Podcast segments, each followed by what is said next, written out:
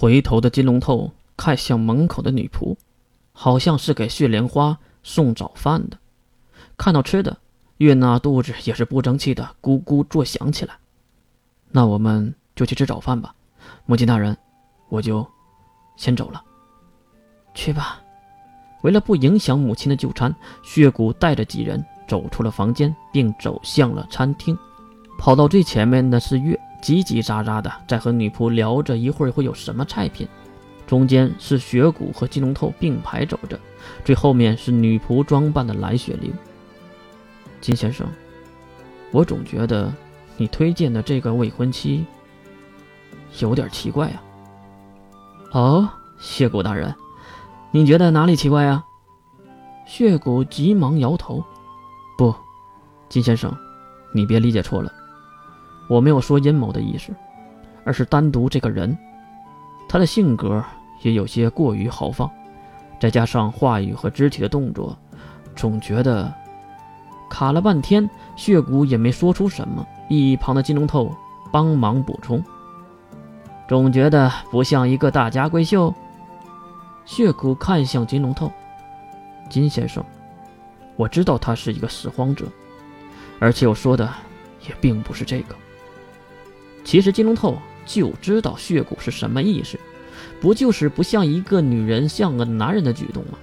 但是金龙透就是不说，哎，就是不点破。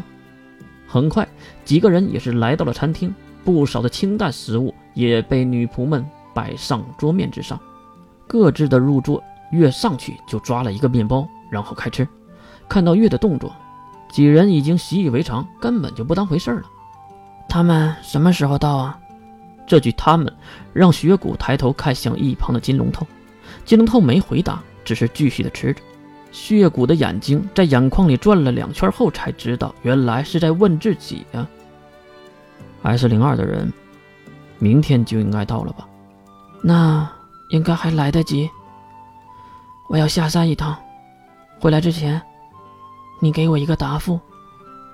很奇怪的话，完全没有首尾。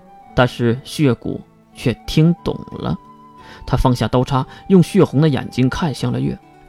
我这人不喜欢拐弯抹角，很喜欢你的这种交谈方式，所以我能问一下吗？你需要什么作为帮助我的代价？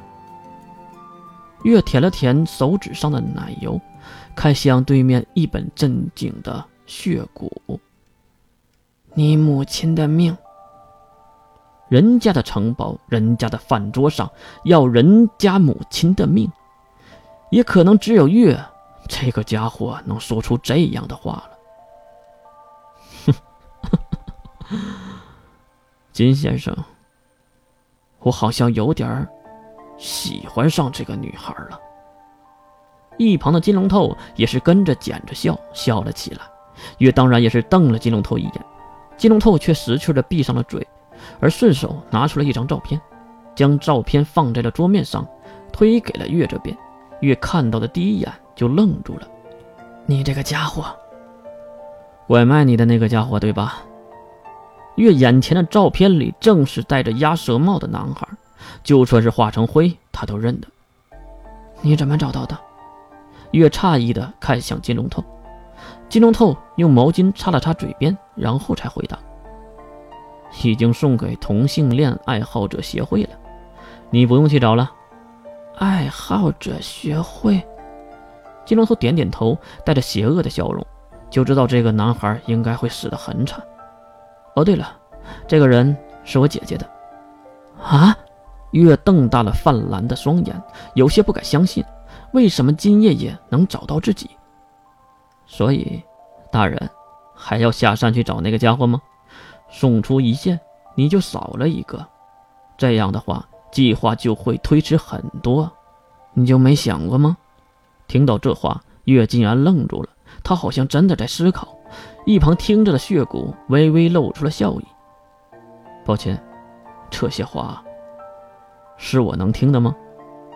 金后连忙低头行礼。哎呀，血骨大人，您哪里的话呀？圣物平衡的事儿，你也是参与者之一啊。瞒您也没有用啊！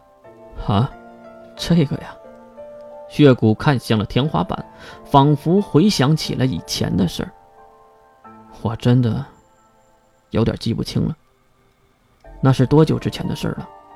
为了平衡魔法阵营和科学阵营的实力，将圣物分给那些弱势的异族，每一个异族都有一份，而我们血族的也是。啊！说到这里。